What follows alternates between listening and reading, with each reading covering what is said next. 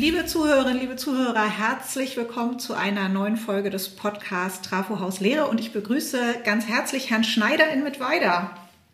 Hallo. Ähm, es ist mal wieder eine spannende Folge, die vor uns liegt. Jedenfalls bin ich davon überzeugt, weil wir tatsächlich auch ein Thema haben, auf das man vielleicht gar nicht so naheliegend kommt, wenn man sich mit Hochschullehre auseinandersetzt. Wir wollen nämlich über Spitzensport reden. Und nicht, weil Herr Schneider jetzt irgendwie eine Professur in den Sportwissenschaften hat, sondern weil er Spitzensportkoordinator, er wird gleich noch besser erklären, was er genau ist, an der Hochschule mit weiter ist und sich damit beschäftigt, wie Spitzensportlerinnen und Spitzensportler äh, gut studieren können. Also eine Sportkarriere haben können und eine Hochschulkarriere.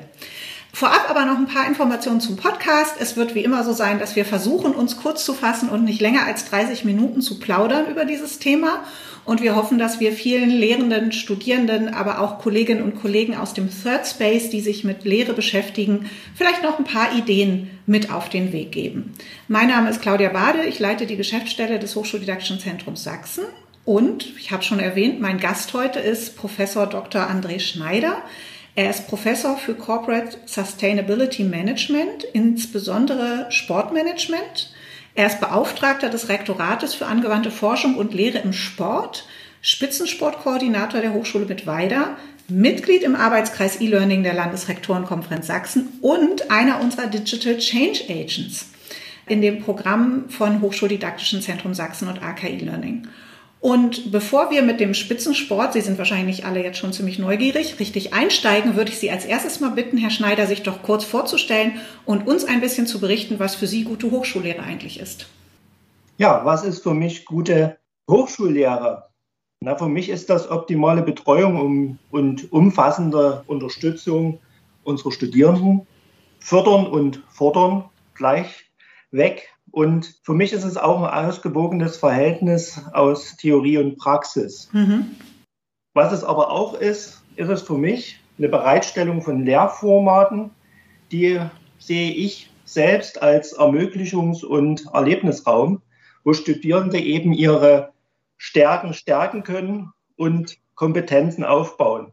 Und für mich ist gute Lehre keine Erzeugungsdidaktik. Für mhm. mich ist gute Lehre vor allem Ermöglichungsdidaktik. Ja, sehr schön. Jetzt habe ich Sie unterbrochen. Machen Sie weiter.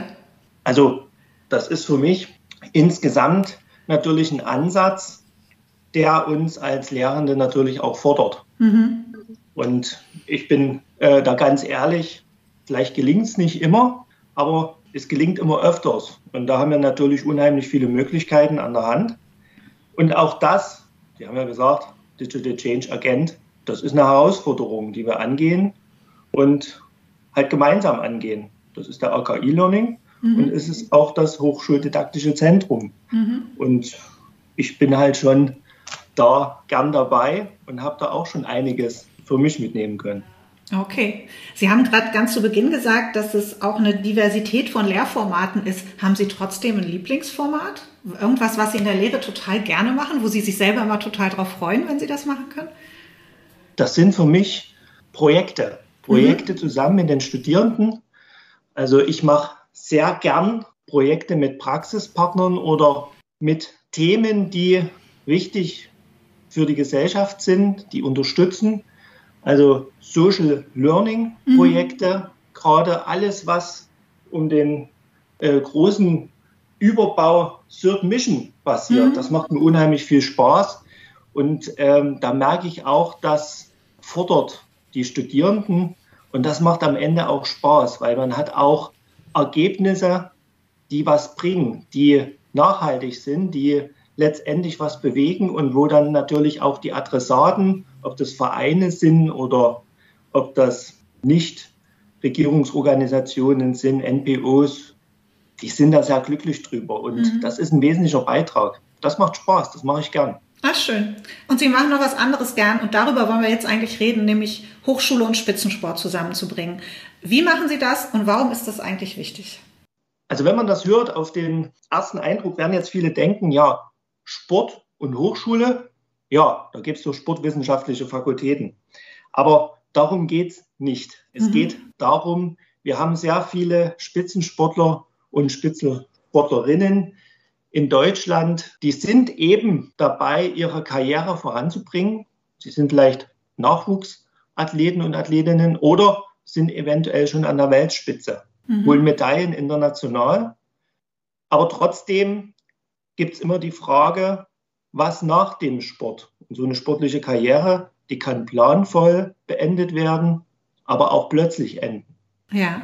Und diese Fragestellung ist eben auch eine Fragestellung, die sich an uns, an Hochschulen richtet, weil nach der sportlichen Karriere steht ein Berufswunsch oftmals da und die akademische Ausbildung ist da relevant. Und Spitzensport und Studium heißt, dass man eine duale Karriere anstrebt und beides, was oftmals unvereinbar wirkt, miteinander zu vereinbaren, zu kombinieren. Und da sind wir eben eine von über 100 Hochschulen als Partnerhochschule des Spitzensports in Mittweida. Und wir versuchen das eben zu ermöglichen, dass Spitzensportler während oder vielleicht auch kurzfristig nach ihrer Spitzensportkarriere hier studieren können. Wie machen Sie das ganz konkret? Wie muss man sich das äh, vorstellen? Kommt da ein Sportler, eine Sportlerin auf Sie zu oder sind die schon da und erst wenn Sie so mitten im Studium sind, melden Sie sich irgendwie bei Ihnen? Gibt es eigentlich schon vorher Kontakte? Wie, wie muss man sich das ganz, ganz konkret vorstellen? Also unsere Spitzensportlerinnen und Spitzensportler, die werden in der Regel betreut von den Olympiastützpunkten, von den Laufbahnberatern und das geht bei denen schon sehr zeitig los. Also bereits in, in der Schule. Also mhm. die meisten sind dann äh, an den Sportgymnasien, also den Eliteschulen des Spitzensports. Und dort wird eben schon über Perspektiven gesprochen. Mhm. Und bei vielen ist eben dann der Wunsch da, ein Hochschulstudium zu absolvieren. Und dann kommen wir schon relativ zeitig mit ins Gespräch. Also mit den Laufbahnberatern zusammen, manchmal mit den Eltern noch zusammen, mit den Trainern zusammen natürlich mit den Sportlerinnen und Sportlern. Und da kommen dann diese Spitzensportkoordinatoren mit dazu. Und da geht es erstmal darum, überhaupt abzuschätzen, ist es überhaupt möglich? Also mhm. vor allem geht es ja um den Wunsch derjenigen, die studieren möchten. Und ja. dann müssen wir eben überlegen, ist es machbar mit einer Doppelbelastung oder Mehrfachbelastung dieser Athleten. Und dann fangen die an zu studieren, machen Ihren Sport nebenbei oder eher das Hochschulstudium nebenbei? Also man muss davon ausgehen, die meisten machen hauptsächlich ihren Sport. Mhm. Das ist eben das, was ein Spitzensportler ausmacht. Die haben natürlich auch äh, die Anforderung, international sehr leistungsfähig zu sein. Zielrichtung ist immer Medaillen zu holen, die ersten Plätze zu holen und das ist ein enormer Aufwand enormer Trainingsaufwand, zeitlich wie auch physisch und psychisch. Und das ist eigentlich das, was den ganzen Tag dominiert. Und dann kommt das Studium noch mit dazu. Mhm. Aber wenn man denkt, das ist jetzt schon viel, viele sind eben auch noch angestellt bei einer Bundeswehr oder bei der Polizei in Form einer Sportfördergruppe und auch dort äh, steht immer noch parallel eine Ausbildung. Mhm. Also die werden jetzt nicht nur gefördert, indem sie dort angestellt sind und ein Gehalt beziehen, sondern die haben dort eben auch eine Ausbildung.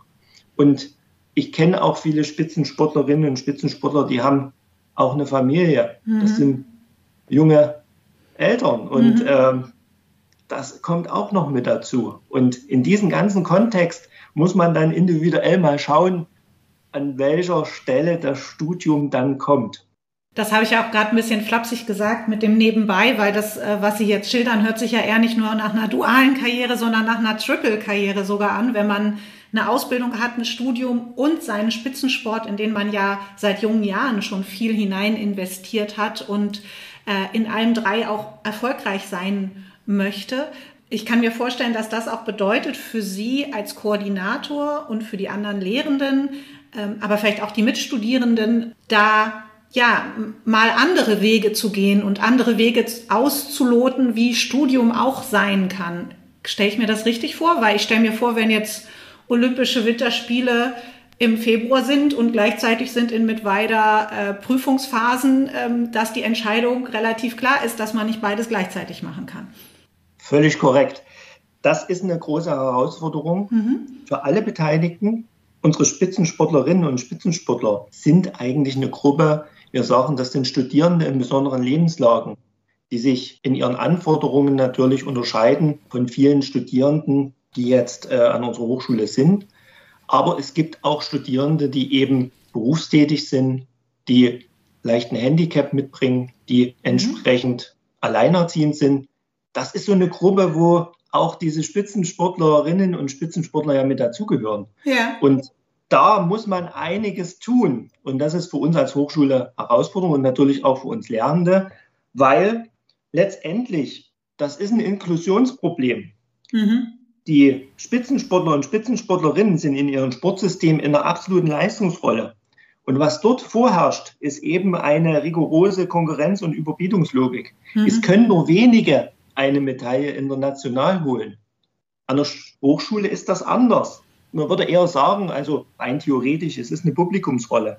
Mhm. Das heißt, wer einen Master absolviert, kann am Ende auch einen Master bekommen, mhm. wenn er erfolgreich alle Module besteht. Ja. Und da ist es nicht so, dass nur die ersten drei Besten ihren Master bekommen, sondern es sollte auch so sein, dass alle ihren Master erreichen können. Ja. Und da ist es eben so, der Spitzensport kann sich da nicht flexibilisieren und anpassen. Mhm. Da ist in, in so einer internationalen Wettbewerb, der hat Druck. Der mhm. hat, muss natürlich auch immer abliefern. Die Hochschulen, wir haben da eher Möglichkeiten zu flexibilisieren. Und zwar auf organisatorischer und sozialer Ebene. Und auf organisatorischer Ebene, da hilft uns relativ viel. Mhm. Und zwar, wir können eben mit digitalen Lehr- und Lernformaten orts- und zeitunabhängig Lehre anbieten. Mhm. Wir können aber auch ein sogenanntes Meisterschaftssemester anbieten. Man würde sagen, das ist ein Freisemester, mhm. um nicht unnötig äh, viele Semester aufzubauen, wo beispielsweise die Sportler bei Olympia sind oder unmittelbar in der Olympia-Vorbereitung, damit wir diese Regelstudienzeit nicht überschreiten. Mhm. Und auf sozialer Ebene, das ist auch sehr wichtig, wir können Tutoren anbieten. Mhm. Tutoren für die Spitzensportler, wir kann, können äh, Tandems bilden, Lehrtandems. Mhm. Wir können natürlich auch Unterricht flexibilisieren. Und da brauchen wir aber viele Lehrende mit Engagement weil das ist nicht in der normalen Lehre integriert und da geht es auch nicht um Deputat, da geht es um Engagement. Aber das, was diejenigen dann immer zurückkriegen, das ist natürlich eine jede Menge Erfahrung und direktes Feedback, wie eben solche neuen innovativen Lehr-Lernformate und verschiedene Organisationsformen auch ankommen ja. und ob die auch funktionieren. Okay.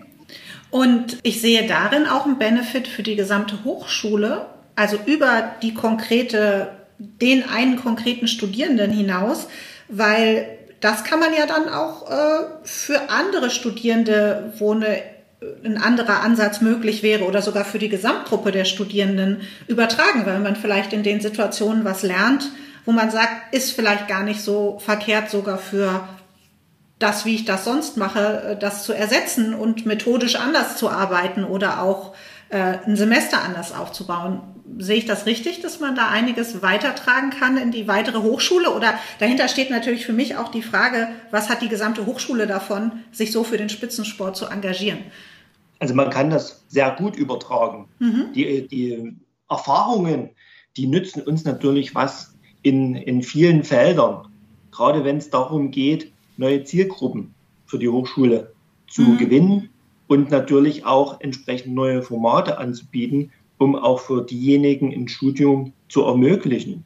Und man kann Spitzensportlerinnen und Spitzensportler an der Hochschule, das, das sind äh, an einigen Hochschulen vielleicht mal fünf, an anderen Hochschulen sind es vielleicht mal 50 bis 100. Das sind nicht so viele und mhm. die sind natürlich in allen möglichen Studiengängen verteilt. Aber wenn man das mal zusammenzieht mit Studierenden in besonderen Lebenslagen, da kann man ganz neue Formate anbieten, wo man dann auch sagt, da stimmen dann auch die Studierendenzahlen. Mhm. Und das ist für mich eben auch ein Innovationstreiber, was die Lehre betrifft und aber auch die Infrastruktur. Ja. Und die Spitzensportler, was haben wir davon? ja, einerseits muss ich ehrlich sein, es ist ein Imagefaktor. Das ist natürlich so. Wenn jetzt irgendwo im Fernsehen äh, einer unserer Spitzensportler dort gezeigt wird, vielleicht bei Olympia, und der Kommentator sagt dazu, dass er eben an der Hochschule studiert und vielleicht noch welchen Studiengang, das ist eine Werbung, die kann man eigentlich gar nicht in, in Geld fassen. Mhm. Das andere ist aber auch für uns, das ist eben dieses gesellschaftliche Engagement, ja. was wir auch als Hochschule bieten. Das mhm. ist eben reine Form für mich von Third Mission. Mhm. Und ähm, auch für unsere Studierende, wenn wir gemeinsame Projekte mit Spitzensportlern machen. Ja. Das, das, das ist einfach ein Erlebnis, aber das ist auch äh, ein Transfer von Erfahrungen aus verschiedenen Welten. Also Spitzensportler können bei uns lernen, aber wir können auch sehr viel vom Spitzensport lernen. Das hört sich für mich so an. Und was ich total spannend finde, ist, dass das, was Sie gerade erzählen, äh, Herr Schneider und ich nehmen diesen Podcast auf Anfang Mai 2022, dass es vor wenigen Tagen ja ein Papier vom Wissenschaftsrat gab zur Empfehlung für eine zukunftsfähige Ausgestaltung von Studium und Lehre, wo es auch darum geht, wie müssen Lehrdeputate anders gedacht werden. Und ich finde, das passt total gut zusammen mit Ihren, äh, mit dem, was Sie gesagt haben über Lehrende mit Engagement die dann auch bereit sind, mal andere Wege zu gehen und andere Formate auszutesten. Und es geht nicht darum, wie kann ich das abrechnen, sondern es geht darum, wie kann ich meinen Studierenden äh, gerecht werden und ich bin engagiert für meine Lehre und ich finde, das nimmt tatsächlich auch diese Empfehlung des Wissenschaftsrates auf. Wir können die also auf jeden Fall verlinken in den Show Notes. Und das heißt, das pass da passiert ja was im Gesamtsystem Hochschule. Und da kann ja dann so eine kleine Gruppe von Studierenden, wie Sie es gerade aufgezeigt haben, trotzdem ein super Impulsgeber sein für die gesamte Hochschullandschaft. Ist es aber auch so, dass die Studierenden, also die Spitzensportlerinnen und Spitzensportler, die bei Ihnen studieren oder die Sie begleitet haben in den letzten Jahren oder aktuell begleiten, es auch ganz sympathisch finden, mal einfach nur Student und Studentin zu sein? Wir haben tatsächlich Studien durchgeführt und haben unsere eben Spitzensportlerinnen und Spitzensportler befragt. Und sehr oft wurde eben genannt, dass sie das wirklich auch gut finden und auch eine Abwechslung ist zum Spitzensport und zu ihren, ihrer Alltagswelt im Spitzensport, dass sie eben Studierende sind und eben nicht irgendjemand, der vielleicht prominent sogar schon ist, sondern dass sie e-, eben Studierende sind von vielen und mhm. einfach mal auch was machen können, was anders ist und sich auch anders belasten können. Ja, also es geht ja auch um äh, mhm. neue Herausforderungen. Und das ist eben bei vielen eine Sache, diese Suchen. Und was aber auch ist, viele wollen auch gern äh, die Kombination aus Präsenzunterricht ja. und eben diesen virtuellen Formaten.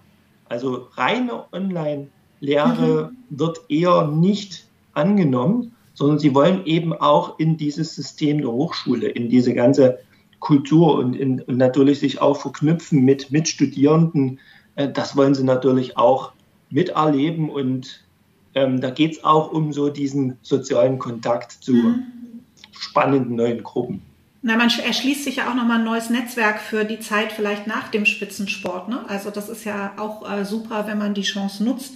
Trotzdem nochmal versuche ich den Finger vielleicht in eine Wunde zu legen. Ich habe das Gefühl, Sie haben da ein super System schon aufgebaut, so wie Sie das erzählen und dass das wirklich auch gut funktioniert. Das war mit Sicherheit viel Arbeit über äh, einige Jahre. Aber gibt es trotzdem noch irgendwelche Konflikte zwischen Hochschulstudium und Spitzensport, wo Sie sagen, da haben wir es noch nicht hingekriegt, da müssen wir noch dran, das haben wir noch nicht gelöst bekommen. Die Herausforderung ist immer wieder vom Neuen. Wir haben ein Studium mit sehr vielen Modulen. Mhm. Und jedes Modul muss erfolgreich in der mhm. Regel absolviert werden.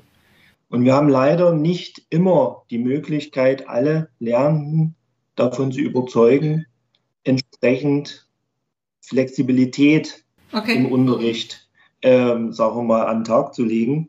Und äh, daran können auch der Erfolg vom Studium, also die duale Karriere kann daran auch scheitern, weil wir haben nicht die Möglichkeit, irgendwie Ersatzprüfungen anzubieten, mhm. sondern unsere Spitzensportler müssen eben äh, bestimmte Module bestehen. Und wenn da die Lehrenden eben nicht innovativ denken oder auch flexibel sind, dann haben wir immer hier eine riesen Herausforderung. Und das müssen wir eben bedenken. Und das ist immer schade, mhm. aber das sind eben diese permanenten Herausforderungen. Ja. Und die versuchen wir natürlich anzugehen.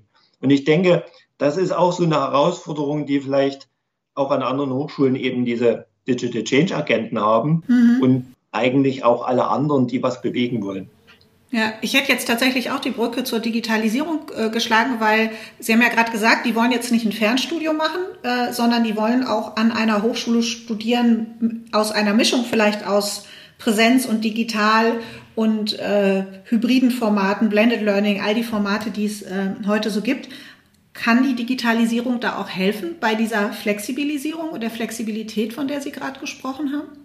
Die hat uns schon sehr geholfen okay. und natürlich in den sagen wir, letzten zwei Jahren ist natürlich vieles auch ermöglicht worden, äh, was vorher gar nicht so wir uns vorstellen könnten, also zumindest in der Geschwindigkeit. Mhm. Also die Möglichkeit der Angebote ist viel bunter geworden. Mhm. Aber das, was das hilft zu flexibilisieren und das hilft natürlich auch orts- und zeitunabhängig zu sein. Aber was auch wichtig ist, ist eben der Lehrende oder die Lehrende, die eben mit diesen Medien umgeht, die die nutzt in ihrer ja. ganzen didaktischen Ansatz. Und, und, und das ist wichtig. Es muss ja eben auch, egal ob es eben digital ist oder ob es Präsenz ist, es muss eben gute Lehre sein. Und ich denke, dass das ist noch ein bisschen die Herausforderung, die wir haben. Das haben sie natürlich auch bei sich, klar, äh, beim HDS. Aber ich meine, das, das, das, das kann zu Problemen auch führen mhm. und auch zu einer Herausforderung, weil äh, wenn diejenigen eben viele oder längere Zeit rein digital den Unterricht verfolgen, das ist immer die Frage, ist das auch eben das Format, was eben den eigenen Lerngewohnheiten entspricht und können die eben auch dann diese Fortschritte machen. Mhm. Und, und da müssen wir immer ein bisschen drauf achten, weil so ein Spitzensportlern und äh, Spitzensportlerinnen ist das dann auch die Qualität, die wir wollen, äh, letztendlich, äh, wenn es um Studienabschluss geht. Mhm. Ja, da haben Sie was Richtiges angesprochen. Auch für uns als HDS ist das natürlich eine Aufgabe, um die wir uns ja auch äh, sehr bemühen, zu schauen, wie können da Inhalte, Lehrende, Studierende und auch das Ziel eines erfolgreichen Studiums, eines erfolgreich absolvierten Studiums gut zusammengebracht werden unter den Rahmenbedingungen und den Prozessen, in denen wir uns nun mal äh, befinden. Jetzt kommen wir sozusagen gerade auch schon auf die Zielgerade unseres Podcasts für heute. Ich würde gern mit einer Frage schließen, weil ich mir vorstellen könnte, dass es vielleicht doch auch noch Wünsche gibt, die Sie haben, was das Thema Spitzensport und Hochschule angeht. Und das ist sozusagen meine Abschlussfrage. Was braucht es denn? Was wäre Ihr Wunsch, wenn Sie einen Wunsch frei hätten und Sie hätten alle Ressourcen und alle Möglichkeiten?